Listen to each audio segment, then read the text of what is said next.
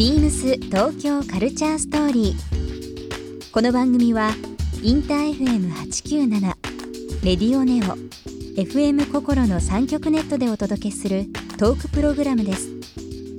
案内役はビームスコミュニケーションディレクターの土井博志。今週のゲストはグラフィックアーティストの吉ロットンですスティービー・ワンダー、ミスター・チルドレン、またユニクロ、トヨタ、JAXA など多くのブランドや企業、アーティストとのコラボレーションを行う吉ロットンさん。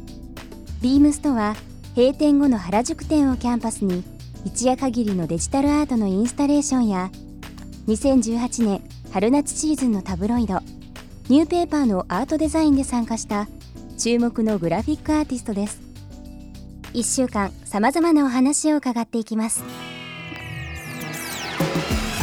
Beams. Beams. Beams Tokyo Culture Story. Beams Tokyo Culture Story. This program is brought to you by Beams. Beams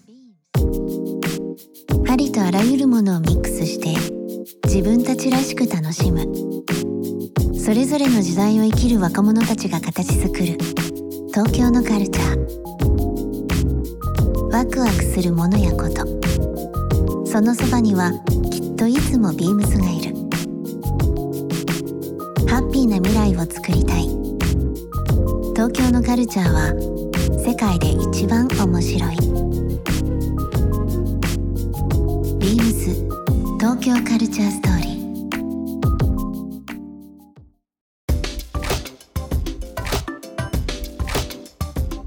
今週のゲストはですね、えーグラフィックアーティストアートディレクターの吉ロットンさんになります。こんばんは。こんばんは。お久しぶりですね。お久しぶりです。先日ですね、えー3月の10日からですかね、えー29日まで東京の東雲の方で、えーフューチャーネイチャーという、えーかなり大規模な展覧会をされた、えー、吉ロットンさんですけどもすごかったですね初日オープニング行かせていただきましたけどありがとうございます。オープニングの時もはい。ものすごく人人人でしたけど、ね。何人ぐらい約800人ね、800人。900人はい。あの東雲ってねなかなかこうあのー行く機会っていうのもあれなんですけど。ね。まず東雲って読めない方も結構いる、そうなんですよね。東の雲。東の雲と書いて東雲ですけどもそちらの方で行われたイベント。まあ海外でもあの数多くいろいろ今までされましたけど、はい。4年ぶりに東京でこそうですね。イベントをされたということで、改めてですけどあのーまあ吉ロットンさん吉ロ君の方なんですけど、えーとまあ、日々の活動というか、はいえーラジオのか、えー聞いていただいている方々に、えーこういうふうなことをしていますというのをちょっと簡単にご自分のはい。ご紹介をしていただいてもよろしいですか？はい。えっとグラフィックアーティストとアートディレクターっていう一応肩書きを持って活動しているんですけれども、基本的にはずっとデザイングラフィックデザインがベースで、うん。えっと洋服のデザインから CD ジャケットミュージックビデオ最近は空間のデザインうん。などあとはそういうカタログとかのフォトディレクションまでいろいろそれを仕事としてやりながら合間でずっと作品作りっていうのをずっと続けてきているので、まあ、そういう部分ではグラフィックアーティストっていう名乗って、うん。今回のような展示をさせていただくっていうことを活動してます。はい、もう長いですよね。そうですね。ね今今年年のこと聞くなんですけど、35歳で、35歳、うん、えー、と5年間デザイン会社で働いてから独立したのでちょうど10年、10年。はい、今年が10年。実際どうでした？あっという間ですね。あっという間でした。はい、多分10年前と今って、うん。そのアートっていう部分の解釈も、はい。その仕事的な部分でもまだ多分狭かったっていうのがあるんですけど、10年間のここのあ、まあ、いわゆるそのアート周りとか、うん、グラフィック周りっていうのもあれですけど、かなり変化ってありましたよね。そうですね、まずじ、まあ、自分もそれをやりたかったことなんですけどそのデザインとアートっていうところもまたすごい離れてるっていうところも昔はあったと思うんです、うん。それがどんどんどんどん僕はどっちともあのやっていけるっていうよううなん形に時代がなってきたのかなっていうのを今回見せたかったっていうのもありましたね。あの今日ゲスト来ていただいてる吉郎くん吉郎とんさんですけど僕今日お土産持ってきました。あさっきね実は吉郎くんに本いただいたんですけど、はい。お返しみたいな形になっちゃうんですがどうぞ。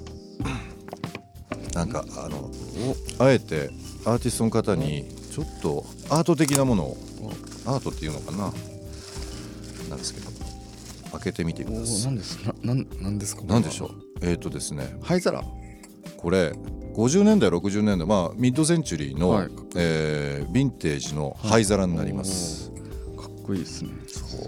まあ、ラジオなんでちょっと物見えないのでこれまたあの写真撮って、はい。あのホームページとかにも上げますけども結構こう何層にも、まあ、いわゆるそのちょっとなんていうんだろうな、うん、杯みたいな形のシルバーのトレイが、えー、と何段も4段ですか、えー積み重なってるもので結構ね、あのー独特なやっぱりミッドセンチュリーの僕結構そのディテールとかアーカイブとか、まあ、フォルム全体すごい好きで、で、まあ、結構木目のものとかいろんなあのプラスチックの素材とかいろんな表現ありますけどあえてちょっとこのヴィンテージのシルバートレイはい。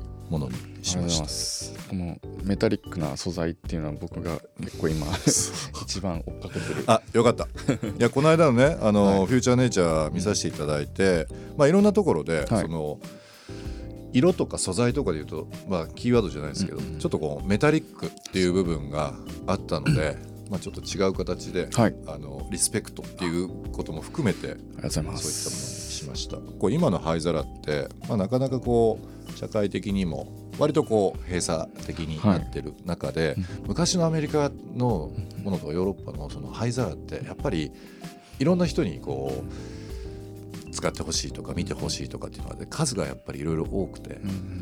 改めて見ると。ちょっとね面白い形はい。面白いものっていうのであるので、これはあのビームスで展開してるんですけど、まあ、はい。あヴィンテージなんで一点物なので同じものないんですけどこの辺の昔のあのヴィンテージマーケットで,、えーで購入してきたものを今ビームスの原宿で展開したりしております。シルバーもの好きですかやっぱ、好きですね。うん。はい。ちょっと今回展示でも使ってたのが、うん。その宇宙に持っていける素材っていうところで、アルミハニカムっていう素材だったりアアルミ合板とか、はい。そういうので結構素材から探してたところもあって大体そういう素材ってうん。こういうシルバーっぽいものだったり、はい。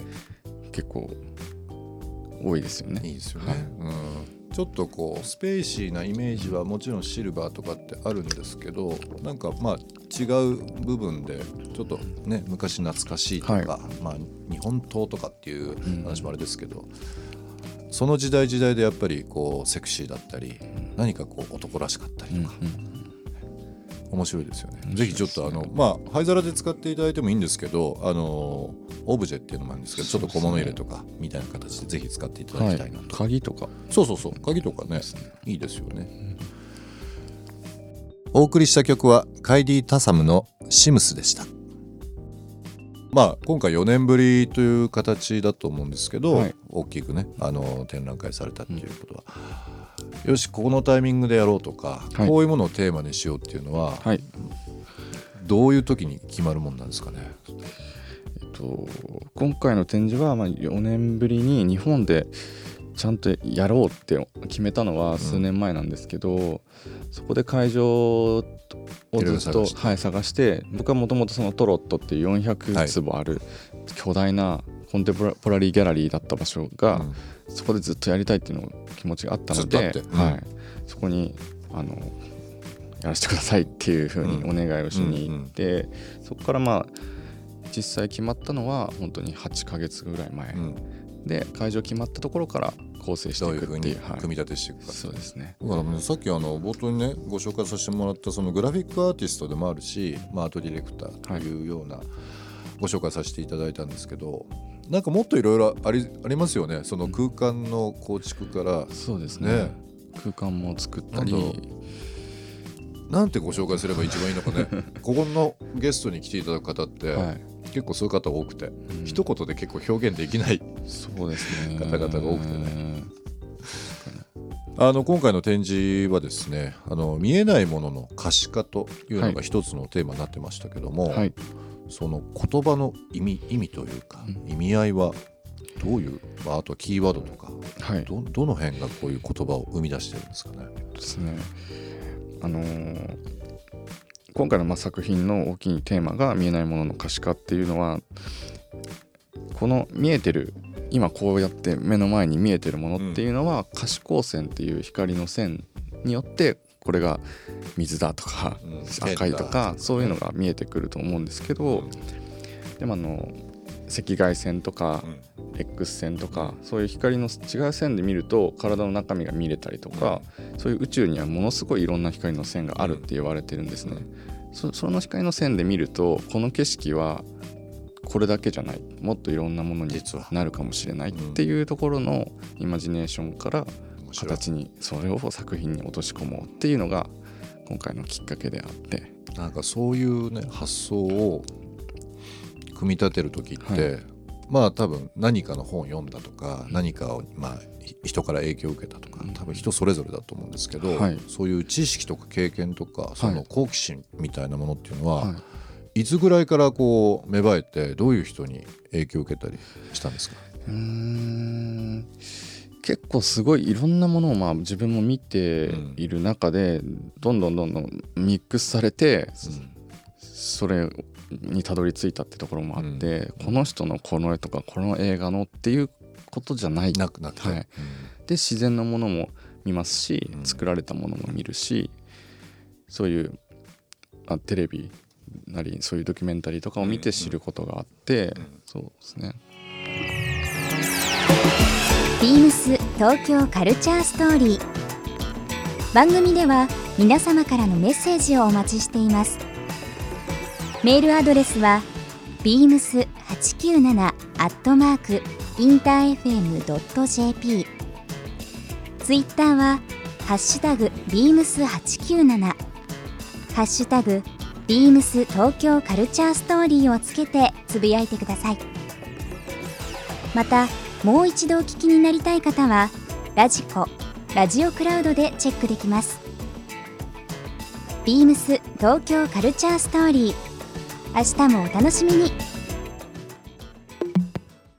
beams ビームスハウス丸の内の相沢真中です。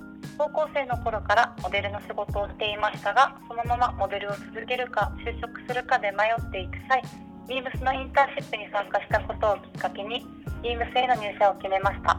ビームスハウス丸の内はサービスマスターという接客のスペシャリストの役職を持ったスタッフも数人いてとても刺激を受けております。私はディズニーがとっても大好きで全世界のディズニーリゾートを制覇しましたが一番好きなのはフロリダのディズニーワールドです。beams 東京カルチャーストーリー Beams Tokyo Culture Story. This program was brought to you by Beams.